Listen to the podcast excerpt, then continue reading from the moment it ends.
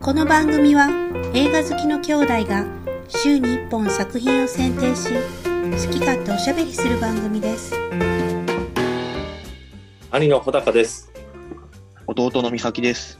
今週紹介する作品はこちら騙し絵の牙罪の声などで知られる作家の塩田武が大泉洋をイメージして主人公を当て書きした小説を大泉の主演で映画化監督は上の月霧島部活やめるってようの吉田大吉あのーまあみんな好きだと思うけど当然僕も霧島が大好きで、うん、まあ、まあ吉田大八監督はまあ見とこうかなということでうん、見てきましたどうでしたうん、面白かった。あのーこう、霧島とかとまた違って、うんこうう、んわかりやすいエンターテインメントしてるなって思って、うんまたなんかちょっと違う面というか、うん面白かあっあこれなんかすっごい感想難しいなと思ったこれもなんかいつた。これな、いや、難しいな。このさ、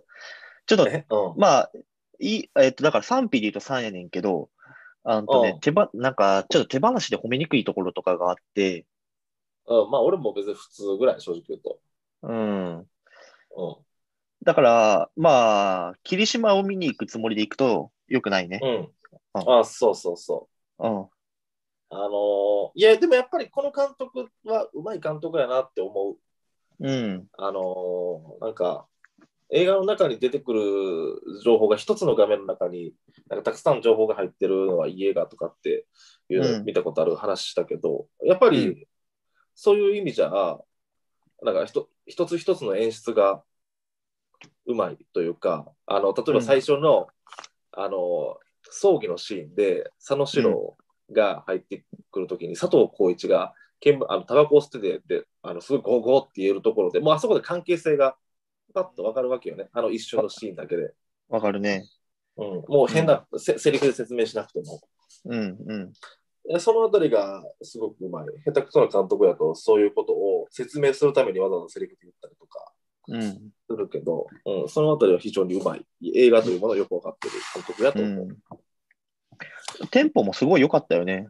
うん、テンポもいい、この人。ねうん。髪の付きとかも、やっぱりすごいテンポいいし。うん。そうね。うん。でも、すっげえ面白かったかって言ったら別にまあ普通ぐらいやったな。そうやな。なんやろ、期待しすぎたんかもしれんけど、うん。うなんか、ちょっとオチで俺はどんでん返しを期待してるんけど、ん。なんか騙し絵の牙っていうタイトルやし。あ、なんか、あと予告編もなんかすっごいなんか、これ騙し合いバトルだみたいな感じで言ってるから、うん。なんかその煽りで言うと別にみたいな感じよね、そうやな。うん、ううん。まあだから、あ、もちろんあれよ、こう、どんでん返しというか、ひっくり返してくれるようなことはあんねんけど、うんちょっとなんかこう、うん、おも予想してたものよりは、まあまあ普通かな、みたいな感じに見えちゃって、うん。難しいなと思ってた。美咲、どんでん返しの作品って思い浮かぶ、すごい傑作ってなんかある、どんでん返し、うん、うわーみたいな。えーいや、あの、ちょっとどん、この騙し絵の牙とかに求めるどんでん返しとちょっと種類が違うかもしれんけど、うん、あのー デビッド・フィンチャーのセブンとか。ああー、はいはいはいはい。なるほどね。おそお、うゴーッとって言うやん。ああ、なるほどね。あーとか、うん、小高さんなん俺か思いつく俺まだ美咲見てないって言ってたけど、まあ、うんシックスセンスって多分それの代表的な作品なんかなと思うね。普通に映画を好きな人からすると。なるほどね。うん。美咲もぜひ見てほしいけど、うん、まああ、あとなんか俺見たことないけど、ユージュアルサスペクツとか、ー、あまあ、シックねス。センスな、シックシックスセンスなんかもすごい、まああれは傑作やから、うん、うわーってなるわけ。あなんーかいいね。そうんあそういう感じを期待すると、ちょっとそれほどでもないかなっていう感じ。あーそうなんや。うんまあ、そうやな。ちょっと期待しすぎてた感があるかな、自分の中で。うん、なんか、うわ、騙されたみたいなっていうさ、うんその感覚を煽ってくるよ、僕やんか。いや、そうやん。煽ってくるやん、これ。その煽りがなかったらもうちょっとマシやと思うねん。うん、でもなんか、うんそこの煽りを期待して、なんか、えー、みたいな裏切りを期待してた分で言うと、そこまで、あ、そうですかみたいな。そうそう。そのハードルはちょっと超えれなかったなっていうのが正直なところやな。ろ。うん。うん。そうやな。まあまう。うんんそうやねん。そなんでそんな煽りしたんかなって思うけそうやな。ど。うん。でもこれ、お仕事ムービーとして面白いなと思ったけどね、普通に。そうね。やっぱこのさ、うん。基本的にこのなんか、騙し合いとかって言ってるけど、そうじゃなくて、この大泉洋とか松岡茉優とかが、こうんの仕事に対して熱量を持ってさ、うん。やってるわけやんか。うん。それは見ててやっぱり、うんす。ごく気持ちがいいというか、俺も、あ、ちょっと頑張ろうって次の日思えるような、うんうんうん。いい、というところがいいところだと思うけどな。あ、そう、あの、なんか、もっと、なんか、なんていうんやろ、なんか、全員、なんか予告編で登場人物全員嘘ついてるとかっていうから、なんかもうちょっと嫌な気分になるかなと思ってたけど、別にそんなことはなくって、あの、うん。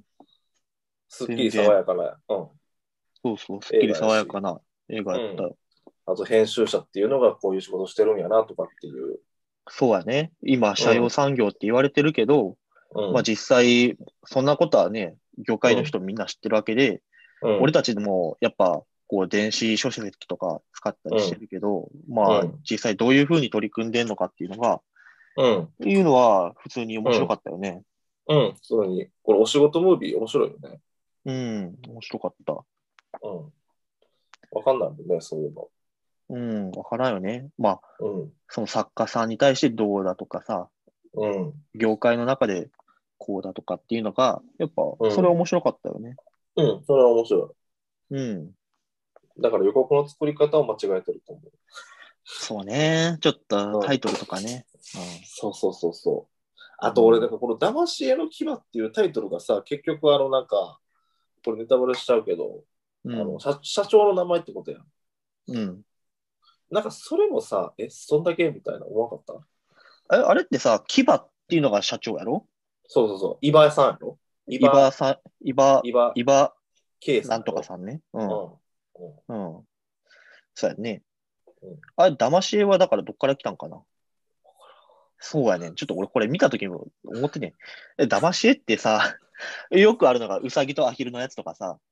うん。いやもうなんか俺イチャモンなんかな、これ。なんか、うん要はうん二通りに見えたりするわけやんか。はいはいはい。もうだから俺はちょっとどんでん返しを期待するんねんけど、うん。全然騙し絵、うん騙し絵どういうことって思って。うん。だからその俺、どんでん返し系の映画ってそんな別に好きで、好きなジャンルでもないし、そんな見てくる、見てるわけでもないけど、うん。だから、優れてるそのどんでん返しっていうのは、観客がある一種の一個を、あることを思い込んでて、それじゃなかったっていうふうに思わせる。あそうっていうことみたいな。そうね。でも言われてみれば確かにそうですよね。で、うん、うあん。タイトルもこうなってる。なあ、なるほどなっていうことや。うん。そういうこどんとで。ん返し。そう、そういうこそうといやう。こと。そういうどこんでと。ん返しの正解ってそういうことや。そういうこと。ああ、そっちっすかみたいな。ミスリードされた、騙されたっていうことや。そういうこ別になんと。かそのミスだからこれって別にミスリードでもないし、ただ単純にこの人が裏でそういうことを思ってたとかやってたっていうだけで、うん。そうだね。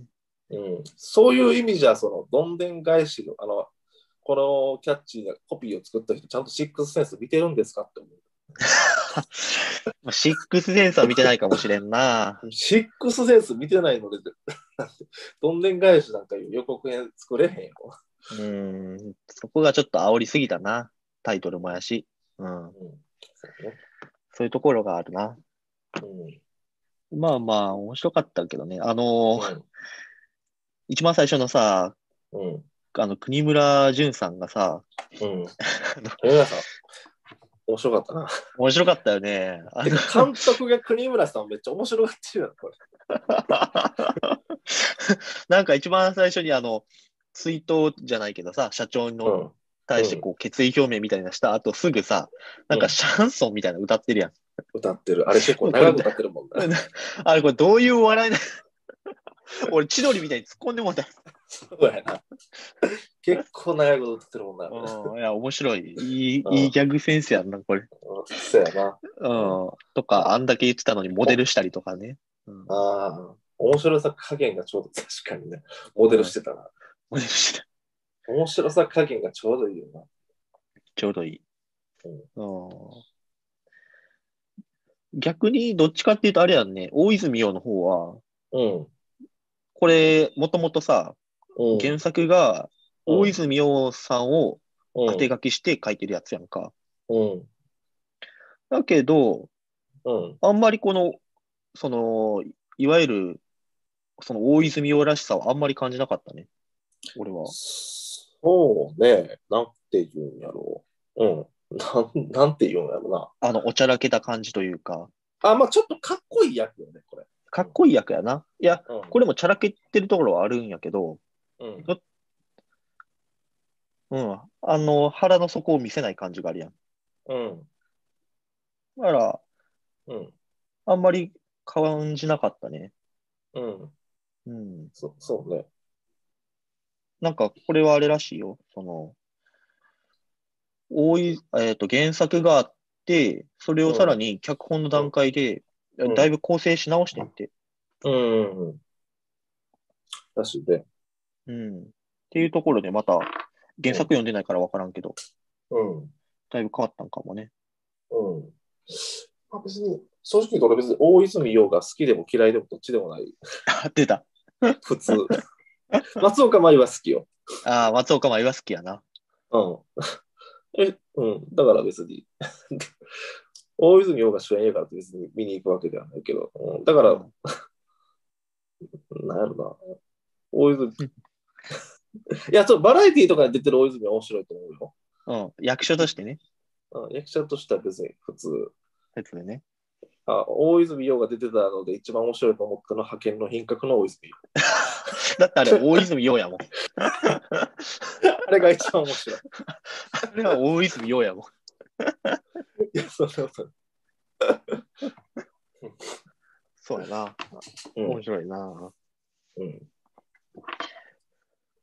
いや、どうやったなんかまあ、あと、良かったところとか悪かったところ何があるかな。まあ、あの、最後のオチうん。これ、やけどさ、あのーなんていうん。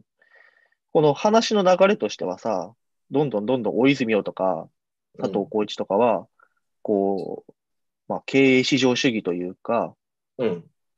に、どんどんもう話、なんていうんかな、流れがなっていってるやんか。だから、うんまあ、えっと、文芸の方も切っていくという流れやったやんか。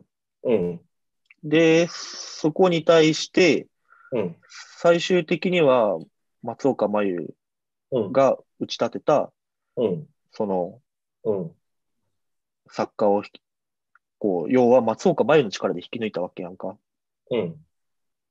で、そこでしか販売しないっていう、うん。ま、なんか、全く真逆というか、うん。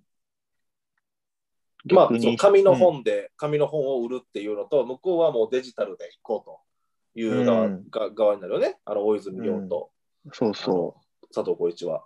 うんう。うん。だし、その、まあ、紙とデジタルっていうのもあるし、そこになんか、大泉洋とか佐藤浩市の方は人のぬくもりっていうのが、まあ、感じないわけよ。ああ、はいはいはい。に対して、やっぱ松岡茉優の方は、うんこの、人と人っていうのがちょっと感じたから、うん。まあ、そこら辺が対比してるうん。オチだなっうんていうのは思ったかな。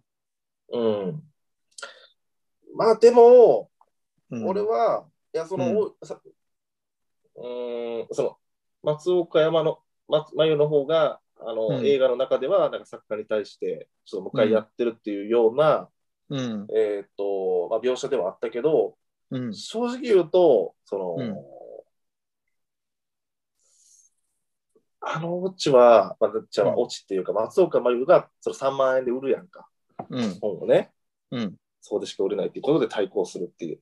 うんまあ、ちょっとこれも、まあ、難しいんじゃないかなと思った。正直言うと、リアルであ。現実的に考えてね。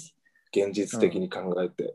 ちょっと厳しいんじゃないかな。まあ、なんていうんやろ。まあ、これはフィクションやから、まあ、その、できすぎじゃないっていうふうには思った。そこは思う、まあね。うんまあ、そうだね。俺たち例えば買うかって思う。買うなんか、な、じゃあ、さ JK ローリングがうん。新作出しました。うん。買う買わん。じゃあ、うん庵野秀明の新作3万で見に行く。あーそこでしか見れへん。いや、さ、微妙やな。3万やろ。うん。でもそこでしか絶対見られへんよ。ああ、それ悩むな。ちょっととりあえず一旦置いと くな。ちょっと、それ、後で、後でももし見れるっていうんやったら、うん。ちょっととり、とりあえず見、見に行かへんな。いや、見られへん。もう、見られへん。いたやだー、そうか。ただ、ただパンフレットも作ります。分厚いパンフレットも作りまああ、嬉しいけどね。す。うん万か。うんで、公開するのは主要産都市だけです。だから、三崎と一番近い都市で、はい大はきいい都市はで見れます。見に行く。い。いやー、見に行かんと思見に行かんやろ。う。うん。3万やもん。でもまあ、見に行く人いるやろな。いるな、いるな、うん。うんい。るいる。逆にそういうプレミアつく方がいいっていう人もいるやろうしね。でも、これって、その、売る側の意見だけであって、うん。例えばこれって作家側に美味しい話ではないと思うんよ。うん。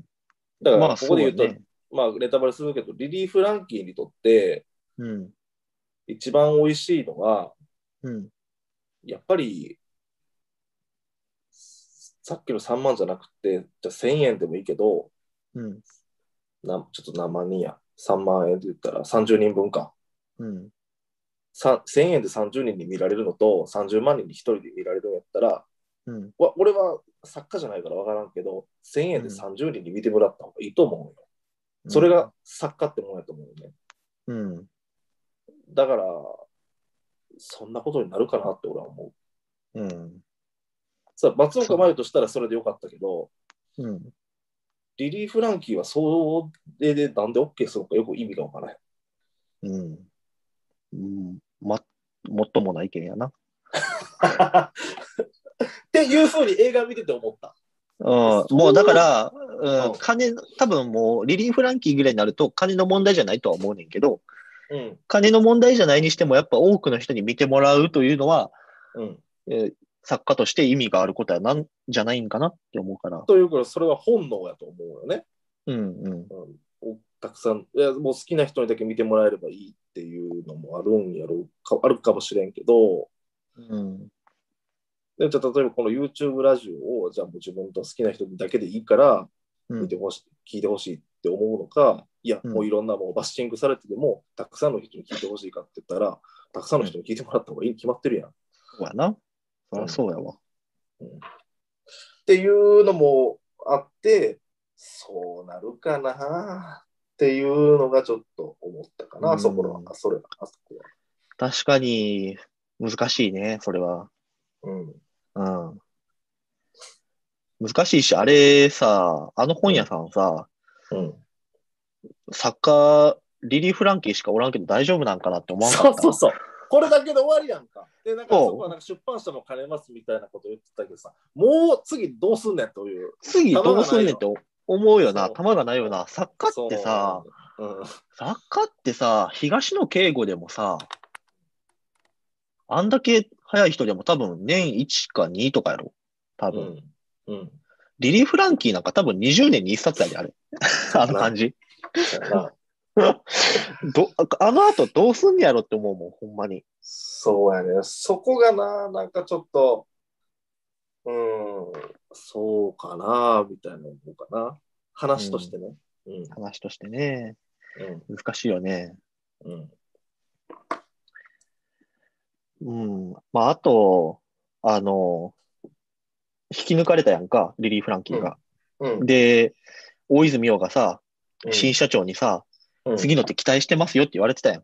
うん。なんかこれが要はアマゾンと提携するための、うん。まあ、一つの条件、条件とまで言ってないかもしれんけど、目玉だみたいな感じだったやん。うん。でも、さあ、アマゾンと提携するしようとしてたのは半年前からしててさ、うん。で、リリー・フランキーが見つかったのは松岡真優がたまたま見つけたわけやん。あーうんうんそれ、だから絶対の条件なんかなって。あー、なるほど。いや、だから別にそれは、リリー・フランキーだじゃなかったんじゃないそれは。なんか目玉にしてた。うん。まあ大泉洋の才能を買ってて、中村智也は。うん。で、まあ、面白くしてくれるやろうと思って、まあ、そういうふうな話してたんうだな。ん、まあまあまあ、そうかな。うん。まあ、俺別に正直、まあ Kindle で Unlimited に入ってて、うん。たまにその本、あの、本読みたいなと思う時もあるけど、結構うん。デジタル書籍でも楽しく読んでる し、な、うんなんていうんやろ、その、まず佐野史郎と佐藤浩市の戦いは、もうなんか、その、訓風うん。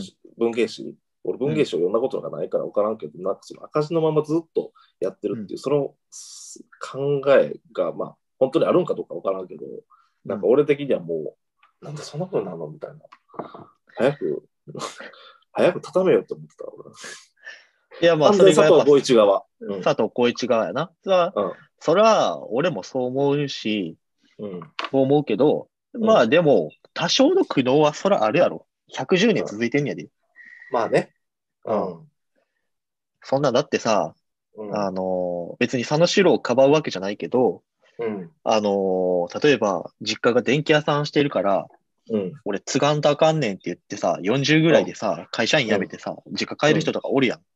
うんでもさ、うん。で、もさ、電気屋さんなんかそこら辺にもあんのにさ、うん。わざわざ、親が今までやってたから、おじいちゃんもやってたからって言って、うん。分野で。守るっていうことね。そ俺、そういうの全くないんよな。サラリーマンの息子やからかな。そうやな。 全くないな、その感覚。ないだやかろらやっぱ、やっぱ、ただ人間の感覚として、長く続けてきたものを、うん。うん、続けたいとかっていうのはあるんじゃないうん。まあでも赤字でもやるのはちょっとよくわからんけどね。からんようん。まあ少なくとも佐藤浩市がしたみたいに、な。うん。あのー隔月だとか期間とかにはすべきかなと思うけどね。うん、それかその電気屋継ぐんやったら、その電気屋をこういうふうしたいっていう賞賛が、でもあるんでしょ、そういう人。でも俺、そうじゃない人って、そんなおかしいと思うんだ、 これ。もう今今まで通りやっていくっていうので。うん。な何か自分やった難し自分やったらこうするとかっていう構想があるんじゃないいな。で、ああうんあっまあ、てそれそれが失敗するかもしれんけど、うんううん、んそうなんかな。うんうん、いや、この間テレビで見た人が、なんか、まあ、今言ってたうん、電気屋さんうんの実家を継ぐって言って40ぐらいで、うん高知の実家に帰るって言ってんねやんか。うん高知の電気屋さん、個人商店やで。賞賛があると思えへん、俺には。